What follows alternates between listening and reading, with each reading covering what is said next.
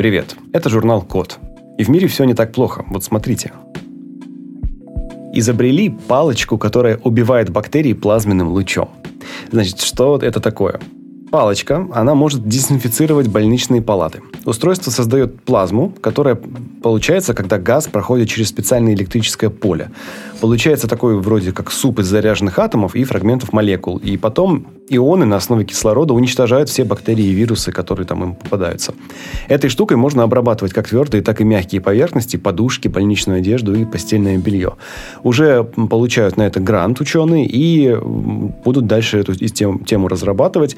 Но пока что непонятно, когда будет массовое производство, явно не раньше, чем через год. Сейчас э, как обрабатывают? Сейчас есть ультрафиолет, который разрушает клетки там, и неклеточные формы жизни. Есть э, обычная дезинфекция с помощью спирта и других химических вещей, ну, веществ, но это не очень удобно. Вот эта штука может оказаться очень удобной и универсальной и безвредной. Надеюсь, что у ребят все получится. Что еще интересного? Умные часы научили считывать текст, написанный стилусом на руке. Значит, есть магнитный стилус, э, у него есть датчик прикосновений. И с помощью специального оборудования можно себе на тыльной стороне ладони что-нибудь записать, а умные часы со специальным датчиком, они все это оформ... считывают и оформляют, как будто это нормальное текстовое сообщение. Разработчики этой технологии уверяют, что погрешность у расшифрованного текста всего 6%, а у рисунков, ну то есть то, что ты рисуешь не текстовое, а просто как бы форма, и того меньше погрешность. Все зависит от положения магнита стилуса относительно часов и где ты это рисуешь на своей руке. То есть можно будет, в принципе, в будущем носить специальные специальные часы, если тебе нужно что-то записать, там номер телефона или еще что-нибудь, достаешь стилус, пишешь у себя на, на тыльной стороне ладони и обалденно все запоминается. Это все делают разработчики из Ганновера, Ганноверский университет имени Лейбница. Если зайдете на сайт The Code Media, вы сможете посмотреть видеоролик о том, как это работает. Там уже есть демонстрация технологий. Выглядит очень симпатично. А вот новости из мира массового производства сделали алгоритм, который обучает роботов собирать изделия по индивидуальным заказам. Значит, в чем проблема? Когда у тебя есть некое стандартное устройство, которое собирается по стандартной схеме, ты это можешь довольно легко автоматизировать. Ну, понятно, да, там робот э, собирает в определенной последовательности определенные изделия, да. Но как только у тебя есть какая-то авторская кастомная сборка, чуть-чуть там немного ты меняешь ее формат или порядок сборки, тебе уже нужно переучивать роботов, писать новые алгоритмы. А где новые алгоритмы, там их нужно обязательно тестировать. То есть тебе гораздо проще взять и руками что-то собрать на заводе, там, не знаю, компьютер, например, собрал руками на заводе. Или станок пошел, там отправил бойцов, они у тебя все собрали, приварили, там прикрутили, проверили, окей. Ну, потому что человеку легче ориентироваться и смотреть на предмет в целом, чем роботам. Робот же не понимает ничего. Вот. И чтобы решить эту проблему в плане автоматизации, придумали роботизированную систему с умным планировщиком сборки. Система основана на алгоритме, который э, передает, ну, как бы использует знания, которые этот же робот-сборщик получил в прошлом. И, но он берет эти знания и проецирует их как бы на новые изделия. В итоге сокращается время, которое нужно планировщику сборки на то, чтобы распланировать все действия. То есть сначала некий алгоритм смотрит, ага, сейчас я возьму эту деталь, потом ту, вот так их соединю, вот так их там добавлю, наложу друг на друга, и будет кайф.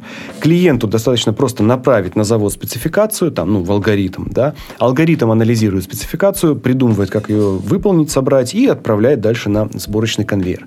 Если смотрели какой-нибудь фильм, э, по-моему, это было в «Электрических снах» Филиппа Дика или в «Черном зеркале», где-то вот в одном из этих фильмов, там была история про завод, который производил сам себе товары и сам же их распространял. Типа такая пародия на Amazon. Вот кажется, что это вот про эту историю, что скоро заводы будут такие умные, что будут сами себе придумывать, что собирать, собирать это и сами себе реализовывать. Так что кайф. И опять же, видосик на сайте The Code Media есть, можете зайти посмотреть. Отличные новости из мира 3D-печати. Изобрели смолу для печати, ну, собственно, на 3D-принтере, которая увеличивается в 40 раз. Вот есть у вас, например, дверь. И когда эту дверь устанавливали, это наверняка там били про проем, как-то там били штукатурку, ну, в общем, там какие-то были серьезные штуки. И потом в это место забили пеной, которая увеличивается в несколько раз и в итоге заполняет все пустоты. Вот примерно такую же пену, только более точную, более правильную придумали для 3D-печати. В чем вообще проблема? Когда ты хочешь напечатать любой 3D-объект, ну, на 3D-принтере, ты не можешь его напечатать больше, чем размер твоего 3D-принтера. Ну, там, грубо говоря, если у тебя рабочая поверхность 20 на 20 в 3D-принтере, ну, в сантиметров, то ты не можешь напечатать предмет, который по габаритам будет превышать. Ну, это же принтер, правильно? Типа есть принтеры формата А3, они печатают объекты, листы формата А3. Вот то же самое с 3D.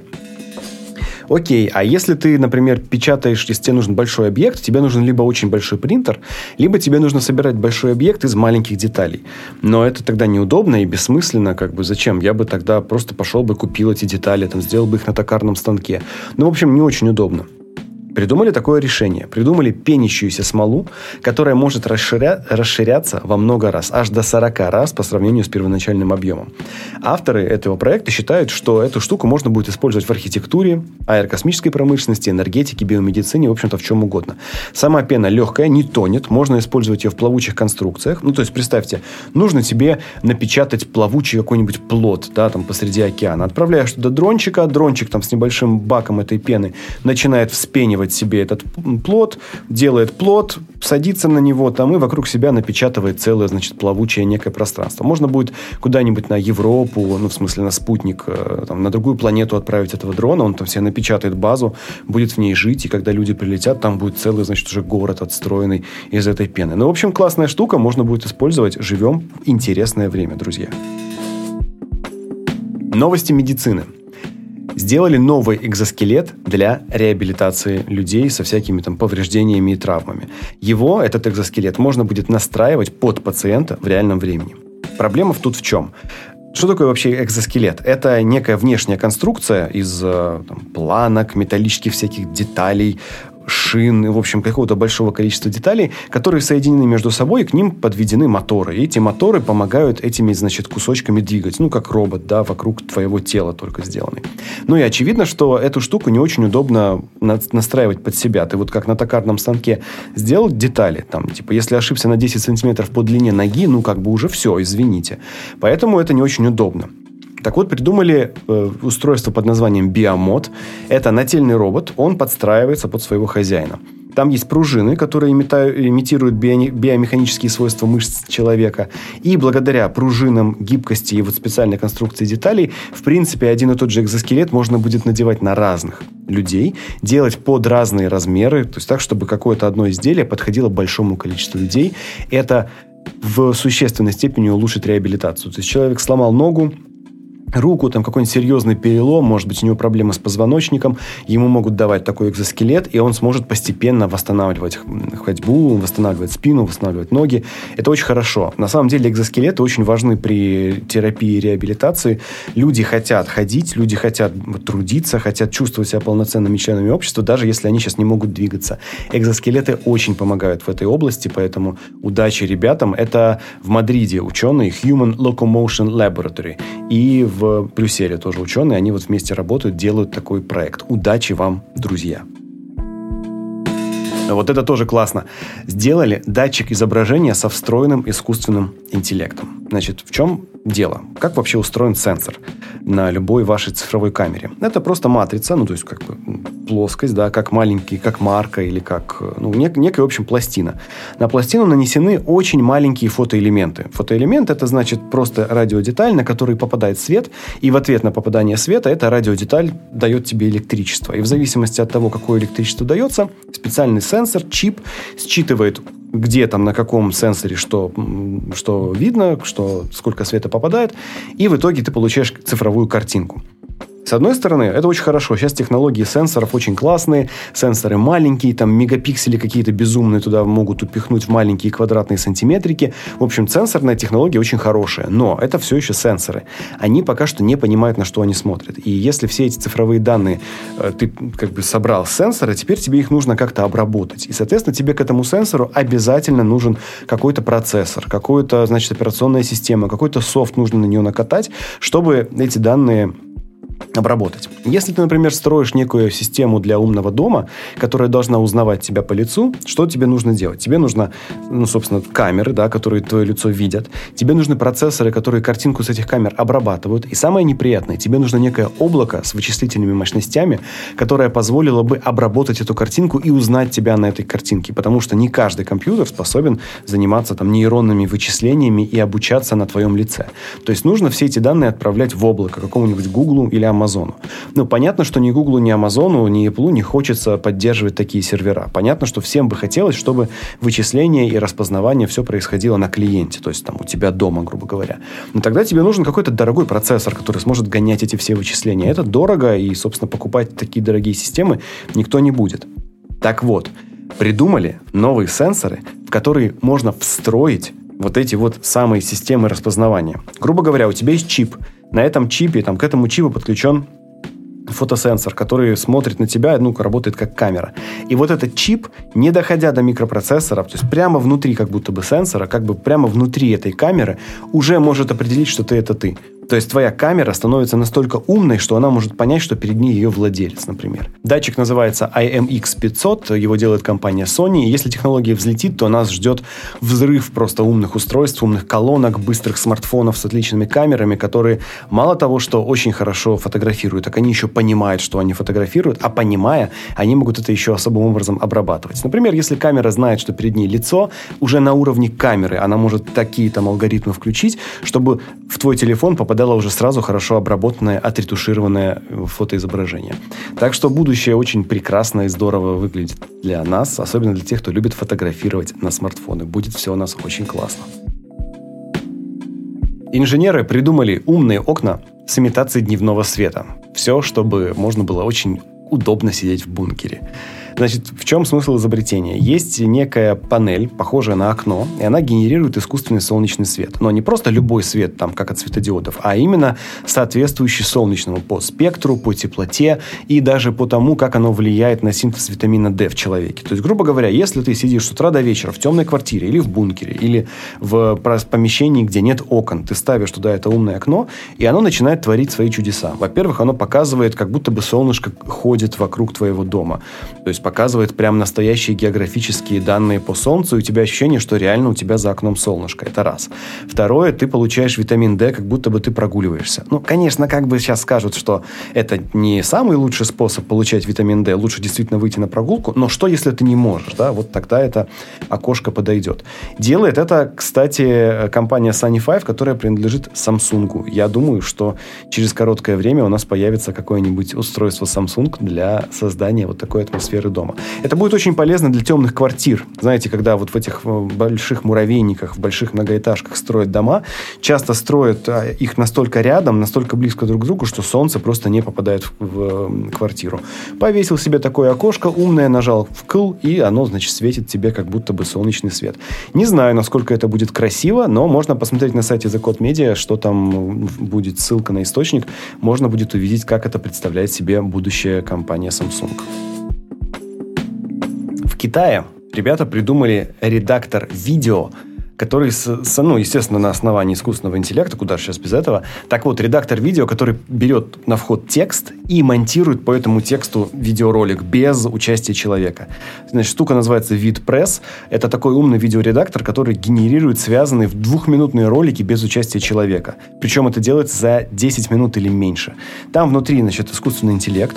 Он разбирает, что за текст ему дали, что означает этот текст, и подбирает под этот текст видеоряд, и сам этот видеоряд как бы нарезает. Пока что, конечно, это не очень полезно, ну, то есть какие-то короткие новостные сюжеты нам, в принципе, можно и текстом почитать. Но представьте, когда эта технология будет развиваться, когда нейронки будут сами монтировать интервью, нейронки будут сами монтировать документальные фильмы. Ну, то есть, в принципе, к этому мы придем, к, к тому, что мы сможем например, одной кнопкой сделать из длинной сложной видеозаписи какую-то очень короткую, четкую. Или когда мы сможем из длинного текста с помощью видео сделать сначала подкаст, с помощью нейронок сделать сначала подкаст, потом сделать э, видеоверсию, потом все это аккуратно упаковать в сторис, и все это будет одной кнопкой делаться. Так что ребята, которые сейчас занимаются производством контента, Готовьтесь к будущему, друзья. Скоро окажется, что наши навыки не очень нужны. Ну, собственно, вот то, что я вам сейчас говорю, возможно, через там, годика 2-3 на, на основании китайских технологий будет делать вам полностью искусственный интеллект. Новость для тех, кого бесит капча. Искусственный интеллект взломал капчу Microsoft. Значит, есть такая компания исследовательская, ну как, э, ну да, компания, можно сказать, называется F-Secure. И они взяли нейросеть и для того, чтобы проверить, можно ли с ее помощью взломать капчу Microsoft Outlook. И что вы думаете? Да, можно. Там в несколько этапов идет работа, значит, берется картинка капчи, одна, один слой или там, или один уровень, или одна часть нейронки очищает капчу от шума и мусора, другая часть нейронки распознает буквы на этой капче, и в итоге тыдык-тыдык, все, и получается расшифрованная капча. С одной стороны, это, конечно, страшная дыра, то есть спамеры, которые получат доступ к этой технологии, смогут взламывать аккаунты Outlook просто запросто, переборчиком там бабах-бабах, и сделали, там, подобрали миллионы паролей, и капчи им как бы ничего не даст. Ну, а что, чем ответит Microsoft? Они придумают более сложную капчу, настолько сложную, что уже будет почти невозможно ее решить. Или, то есть даже для, для живых людей, или они придумают другие способы понять, что перед нами человек. Что интересно, когда делали этот хак, э, F-Secure должны были как бы изобразить, что с ними, ну, с Microsoft общается живой человек. Поэтому им нужно было написать такой алгоритм, который бы имитировал нажатие клавиш. То есть не просто некий скрипт распознал капчу и такой тут же ее в секунду за мгновение ввел. Нет, нужно было сымитировать, будто бы эти буквы набираются постепенно. Но у них это получилось, поэтому теперь Microsoft задачка, как бы им делать более сложную, более взломостойкую капчу. Новости из мира Deus Ex. Кто не знает, это такая игра, где люди с э, роботопротезами и всякими бионическими имплантами, в общем, между собой там выясняют отношения.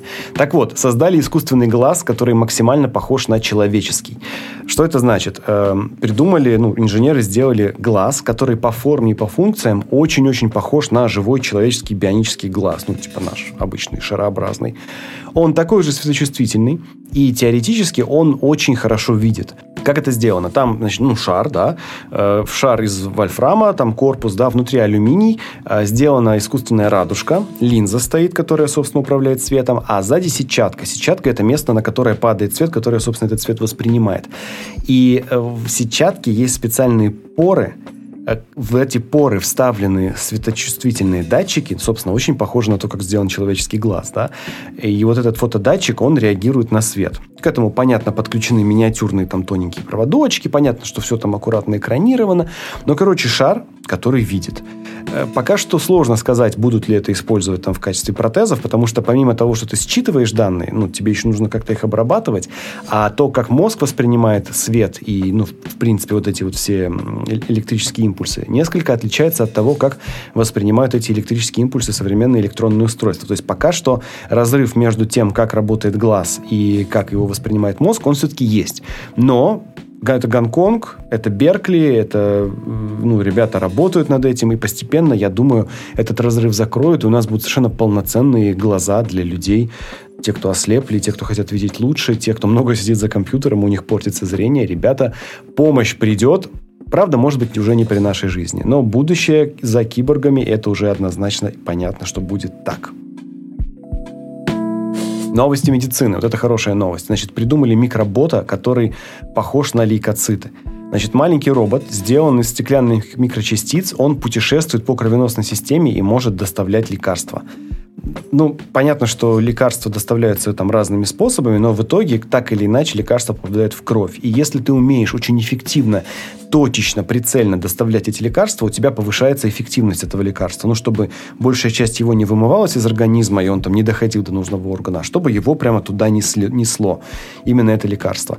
Так вот, придумали эту штуку, чтобы маленький бот лекарство доставлял под управлением специальной программы. Так что очень хорошо медицина развивается, технологии делают нас все более долгоживущими, помогают нам справляться с болезнями. Это все происходит в Штутгарте, и я уверен, что как только они сделают классную коммерческую штуку, она будет по всему миру.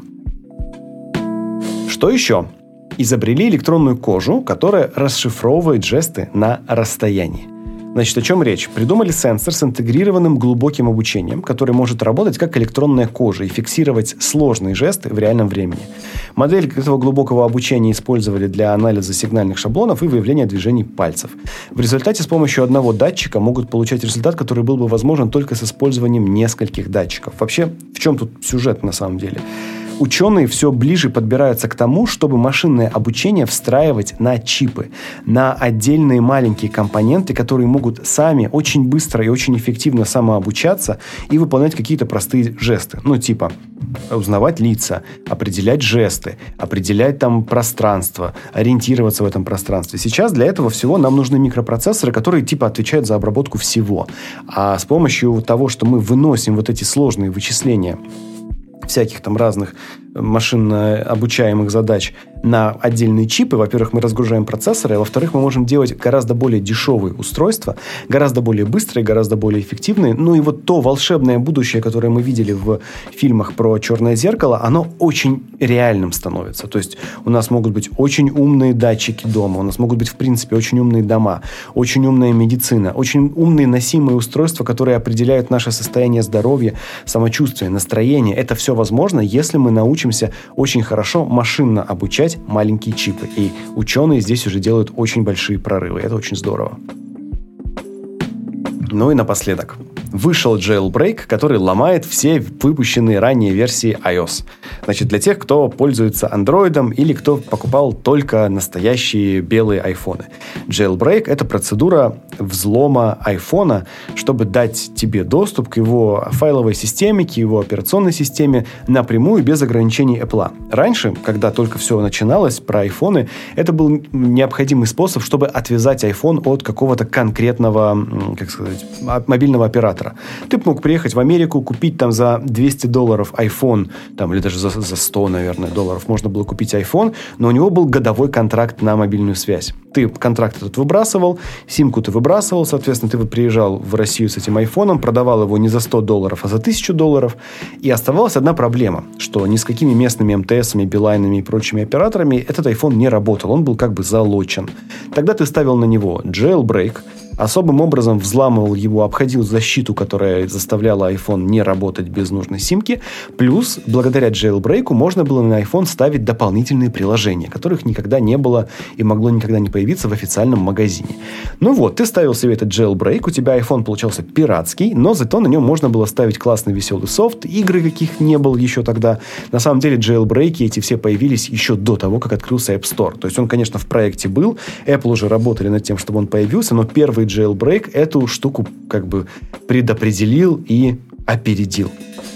Ну и вот, если сейчас до сих пор ты хочешь что-то делать со своим айфоном, как-то использовать его не по уставу, ну и ломать вот эту защиту от эм, сотовых операторов – нужно вставить jailbreak. Apple с каждой версией операционной системы пытался этот jailbreak как бы испортить, делать новую защиту операционной системы, которая бы не позволила взломать тебе телефон. А хакеры с каждой новой версией операционной системы делали ровно обратное. Они пытались сделать так, чтобы взломать было можно. И вот э, ребята из команды Uncover взяли и сделали универсальный супер крутой jailbreak. Ребята молодцы, Apple молодцы. В общем, вечное противостояние хакеров и разработчиков двигает наш прогресс. Такие дела, друзья. В мире все, конечно, не очень приятно.